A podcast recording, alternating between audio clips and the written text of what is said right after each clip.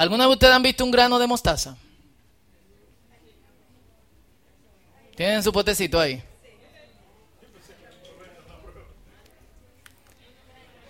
Es chiquito, ¿eh? Yo no sé mucho de agricultura. Yo cuando era chiquito sembré batata, yuca. Eh, yo no había visto un grano más chiquito. ¿Quién han visto un grano más chiquito? Don Amir, usted siembra cosas de hobby. ¿Hay algo más chiquito de ahí? ¿Eh? La fresa es mucho más chiquita. Ah, pero no se siembra la, la semilla, se siembra el... Los discípulos piensan que tienen alguna fe. Porque ellos no dicen, danos fe. Ni tampoco preguntan, ¿cómo podríamos tener fe? Sino dicen, aumentanos o muéstranos cómo aumentar nuestra fe. Yo tengo la Reina Valera en la cabeza. Eh, todavía. Y esto es lo que el Señor responde, si tuvieran fe. ¿Qué quiere decir esto? Que no tienen fe y que no necesitan tanta, sino solamente un poquito, o que lo que ellos tienen es suficiente porque con un tamaño de este granito se resuelve. Yo creo que pudiese ser la dos cosas, dependiendo de quiénes son los discípulos. Ahora, fallamos en tener fe por el desconocimiento de lo que la fe es. Quizá tú puedas decir, Fausto, yo he tenido fe en que algo va a pasar, pero, y yo creo que ahí es que está el problema de, de, nosotros, creer que algo va a pasar, creer que algo puede suceder, pues muchas veces nuestra fe es puesta en un evento que queremos que pase y no en quien puede provocar que ese evento pase. Lo digo otra vez. Muchas veces nuestra fe es puesta en el evento que queremos que pase y no en quien puede provocar que ese evento pase. Y la cosa no funciona así. De hecho, existe también la falsa creencia de que la fe está desconectada de lo racional. Si tú tienes fe, tú no piensas muy bien. O tú eres una persona de pensamiento o tú eres una persona de fe, pero no las dos cosas al mismo tiempo. Si tú piensas mucho, hay cosas que a otro le parece fe, pero no te va a parecer fe. Pero, pero a ti no te va a parecer fe. Y si tú tienes fe, hay cosas que no tienen raciocinio, pero tú le das tú le das para adelante. Pero no es así. La fe tiene conexión con el conocimiento y ese conocimiento tiene, tiene conexión con la realidad. Consideremos las historias bíblicas. Abraham. Dice, y creyó Abraham a Dios y le fue contado por justicia. Literalmente dice, y Abraham dijo amén a Dios. ¿A qué le dijo amén? Sal de tu tierra y de la casa de tu papá a la tierra que yo te he dado. Pero Abraham no desconocía. Él no sabía dónde iba ni cuál era esa tierra, pero él conocía el Dios que le estaba dando esa promesa. Y él no salió a lo loco, como muchas veces nosotros podemos pensar. Él salió sabiendo cómo Dios actuaba y cómo Dios de alguna otra manera había hecho algo en su vida. David desafió a Goliat. El desafío que hace no es yo te voy a vencer, sino mira, yo te voy a vencer en el nombre del Señor. El Señor te entregará hoy en mis manos. Pero eso no lo hizo a lo loco. Cuando le pusieron la armadura, él dijo, quíteme esto de arriba, yo voy a buscar cuatro peñones y la gente como que, bueno, vamos a dejarlo, lo van a matar muchachito, pero imagínate, vamos a divertirnos con algo. Él dijo, yo soy pastor de ovejas. Y cuando se acerca un león o un oso, el Señor me permite matarlos mientras yo cuido esas ovejas. Así que David no actuó en desconocimiento, sino que David actuó en conocimiento de lo que Dios ya había hecho en su vida. Lo que estaba frente a él era una locura, pero él sabía que si había quien alguna vez ha vencido un oso, ¿quién? Eh, Noel y yo, hace como cuatro, cuatro años, estábamos visitando un campamento que un amigo era, era director en, en, California, un campamento gigante. Y teníamos que manejar del aeropuerto como una hora y la muchacha que iba manejando nos dijo, bueno, eh, tienen que tener cuidado, si aparece un oso, eh, no corran ni levanten la mano, quédense de pie y si ustedes quieren que el oso se vaya rápido, díganle, ¡Jue! ¡Jue! ¡Vete! ¡Oso! Y yo pensando dentro de mí, di que, diache, ya no están asustando, porque La gente, la gente hace eso. Es como cuando tú vas a bucear la primera vez, el tipo del bote le dicen, este bucea la primera vez. Ah, mira, aquí hay tiburones. Pero no te asustes. Y, y yo, como me habían bufiado anteriormente con tiburones, ahora me podían bufiar con osos. Hasta que llegando al campamento había un letrero que decía, cuidado, osos. Gracias a Dios no apareció ninguno, pero... Porque no salimos. no salimos. Gracias a Dios no apareció ninguno, pero si apareció un oso, usted puede estar seguro que yo no me quedaba ahí. O le decía, ¡Hey, oso, ve! Yo me mandaba como me mando con cualquier chihuahua del edificio donde vivo.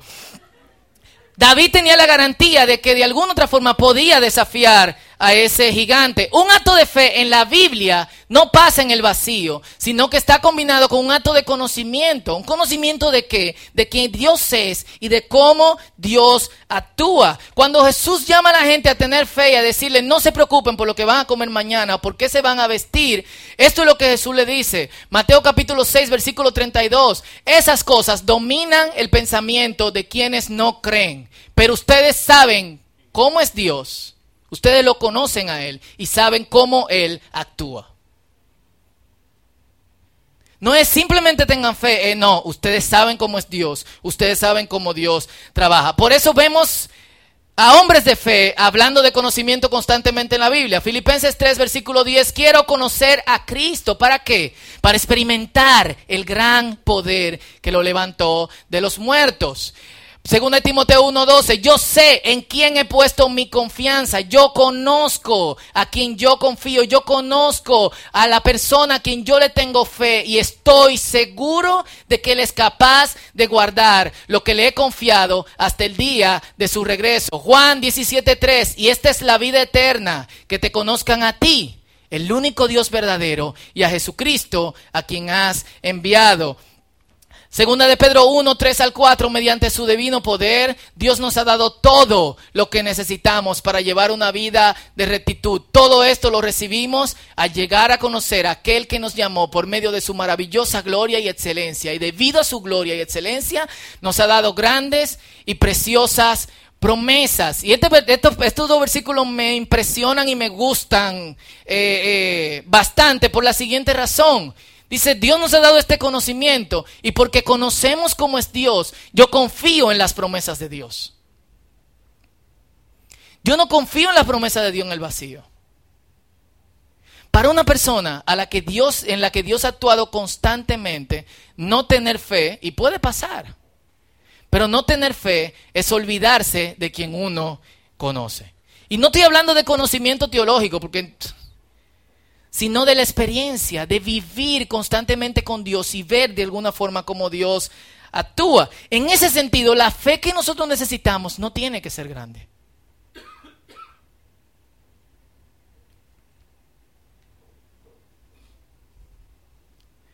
Puede ser de cualquier tamaño. Porque el Dios en que estamos confiando sí es grande y sí puede hacer cosas grandes. No es la fe que actúa, sino es el Dios en quien nosotros hemos puesto la fe que actúa. No es mi fe en el evento, ni en lo que yo quiero que pase, sino mi fe en Dios.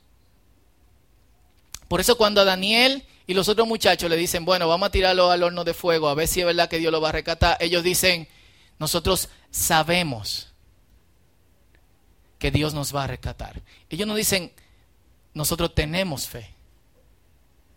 Ellos dicen, nosotros sabemos, conocemos, tenemos la certeza de que Dios nos va a salvar. Y si Dios nos salva, como quiera seguimos creyendo en Él. ¿Por qué? Esos muchachos tenían detrás de ellos un bagaje de experiencia en la obra de Dios en su vida. ¿Qué es la fe entonces?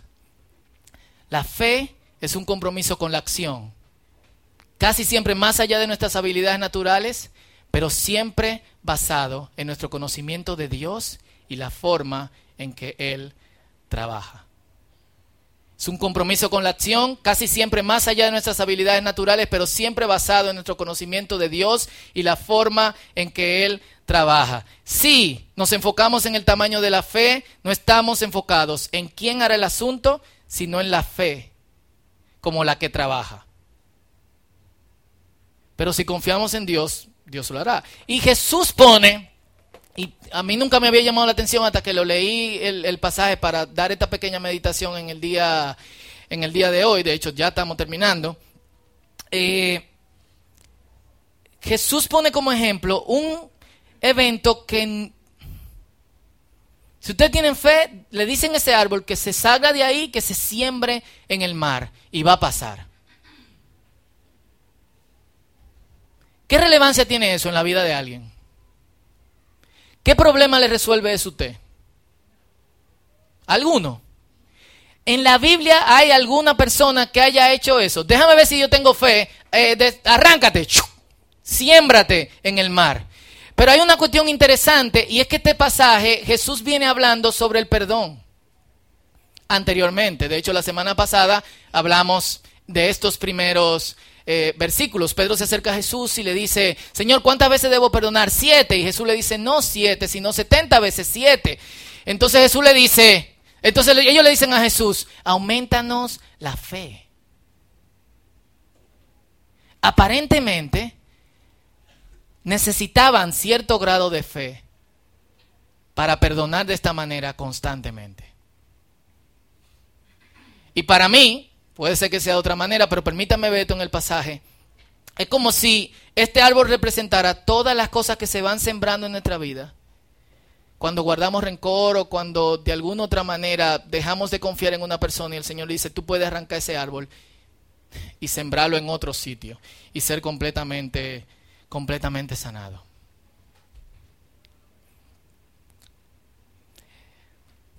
Esta es mi abuela y mi abuelo. Y ese es mi papá.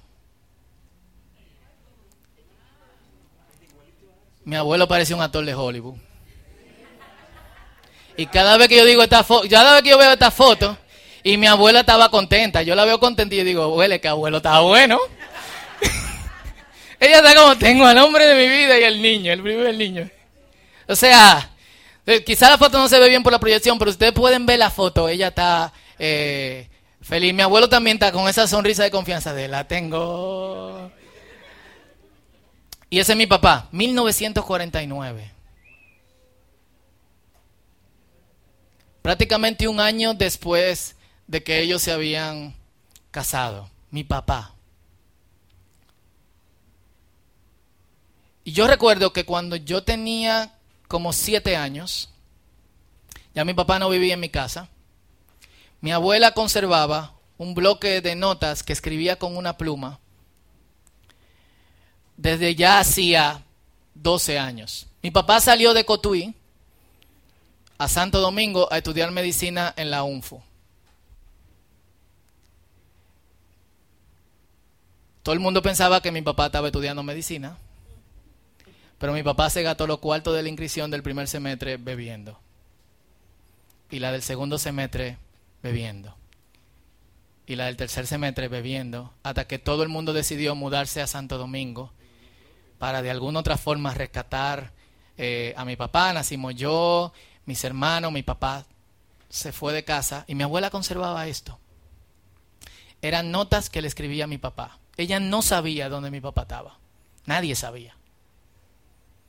Mi papá aparecía, lo he dicho otras veces aquí, lo que viene al círculo, mi papá aparecía cada tres o cuatro años, por dos semanas, un mes, y se iba otra vez.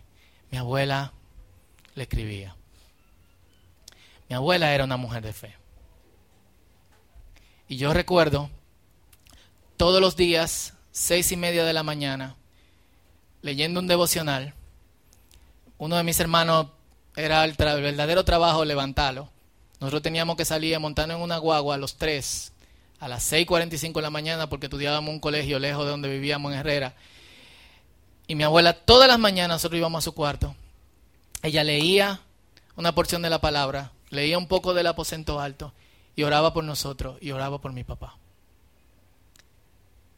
Mi abuela murió en 1991. Mi papá no estaba en mi casa. De hecho, yo no recuerdo si mi papá fue al velorio. Pero mi abuela era una mujer de fe.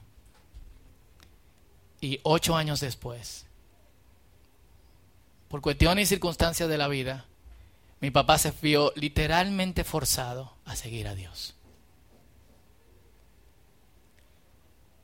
Y yo siempre he dicho, quizá mi abuela no vio eso en acción, pero ella no tenía confianza en los eventos. Hubiese dejado de escribir. Mi papá nunca leyó esas cuestiones, yo ni siquiera sé dónde eso está ahora. Me hubiese gustado encontrarlo. Si no, yo tenía confianza en el Dios que hace que ciertos eventos pasen. Y las madres sufren mucho con nosotros. Especialmente hay muchas cosas que las madres no saben. Y, y es mejor. Pero, full, yo creo que si hay una persona que tiene fe,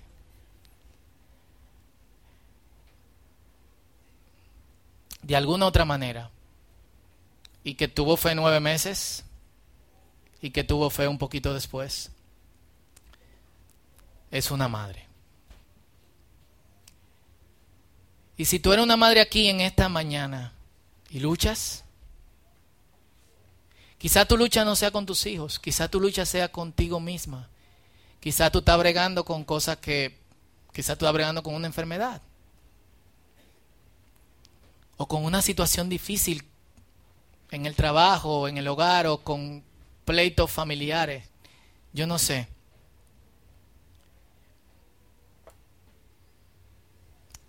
Si tuviera fe, así,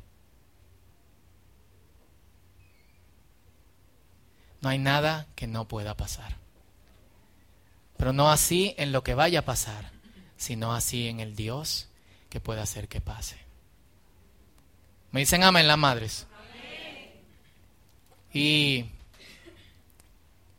Dios, ¿por qué no me parezco a mi abuelo?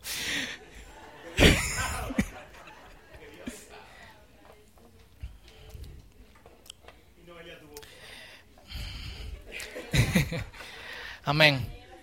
Miren, y una de las cosas que uno dice cuando uno es padre es que uno aprende a conocer, uno empieza a conocer el amor de Dios. Y yo creo que muchos hijos han visto el amor de Dios por sus madres. Y si usted es una madre y su hijo fue como mi papá y no está en su casa, o está haciendo cosas que no están bien, sigue creyendo, síguele creyendo a Dios. Si tú eres una madre que está bregando con otras cosas, sigue creyendo, síguele creyendo a Dios. Y Dios, a su tiempo, hará que pase. Porque tú sabes cómo es Dios y cómo Dios actúa. Y la cuestión de hoy es, yo soy una madre de fe. Y esto puede convertirse en una declaración de fe. Pero esto también puede convertirse en algo que nosotros conocemos profundamente. Y cuando tú toques este potecito, no lo tiren por ahí ni lo dejen en el banco. Llévalo a tu casa. Ponle donde tú lo veas constantemente. Y cuando tú vayas a ponerle la fe, y cuando tú digas, no tengo nada de fe, no tengo fuerzas. Porque muchas veces lo único que nos da fuerza es la confianza en Dios. Busca el potecito donde lo tenga debajo de la cama en la gaveta. Mira la semilla. Esta es la cantidad de fe que tú tienes que tener en Dios. Y yo sé que el Dios que empezó tu trabajo es fiel para terminarlo. Sé una madre de fe. Y la invitación es para todo el mundo. Todos nosotros tenemos que ser gente, gente de fe. Eh, yo necesito tener fe como padre. Yo no sé cómo va a salir Benjamín en el futuro. Según el pronóstico de hijo de pastores, la cosa no va muy bien. Eh, pero yo soy un padre de fe. y Noelia también.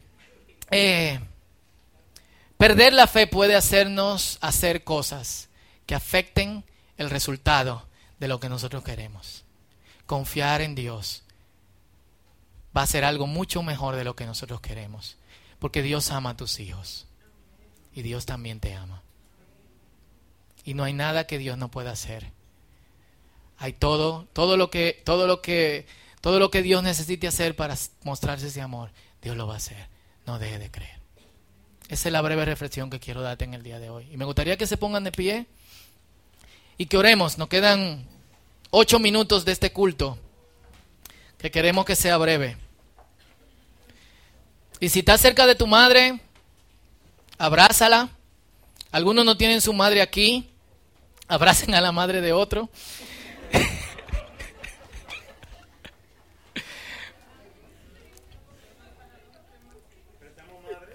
¿Eh? Edra presta un poquito de doña Irma.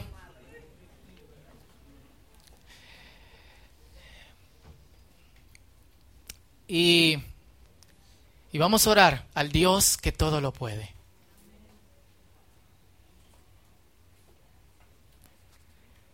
Porque acaso hay algo imposible para Dios? No lo hay. No hay nada imposible para Él. Y antes de que oremos como familia, ¿dónde estás? Madre, porque aunque este culto es para el Señor, adoramos a Dios, queremos celebrar contigo. Yo no sé cuáles son todas las situaciones que están pasando, todas las madres que están aquí. Quizá toda tu vida te fue bien, pero el futuro no como tú pensabas. No tienen las cosas que planearon. Y pues, quizás eso te desanima. Quizás estás luchando con una enfermedad fuerte. Quizás hay problemas de relaciones. Quizás hay problemas con hijos. Vamos a creerle a Dios. Y Dios dice, donde hay dos o más, poniéndose de acuerdo en mi nombre, yo estoy ahí y yo voy a responder. Así que preséntale a Dios tu caso.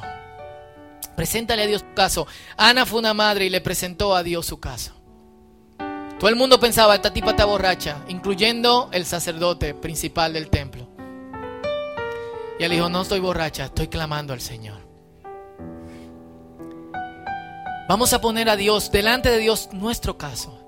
Ponle delante de Dios tu caso, como madre. Y luego todos vamos a orar juntos y luego todos vamos a orar juntos como familia. Este es tu tiempo con Dios.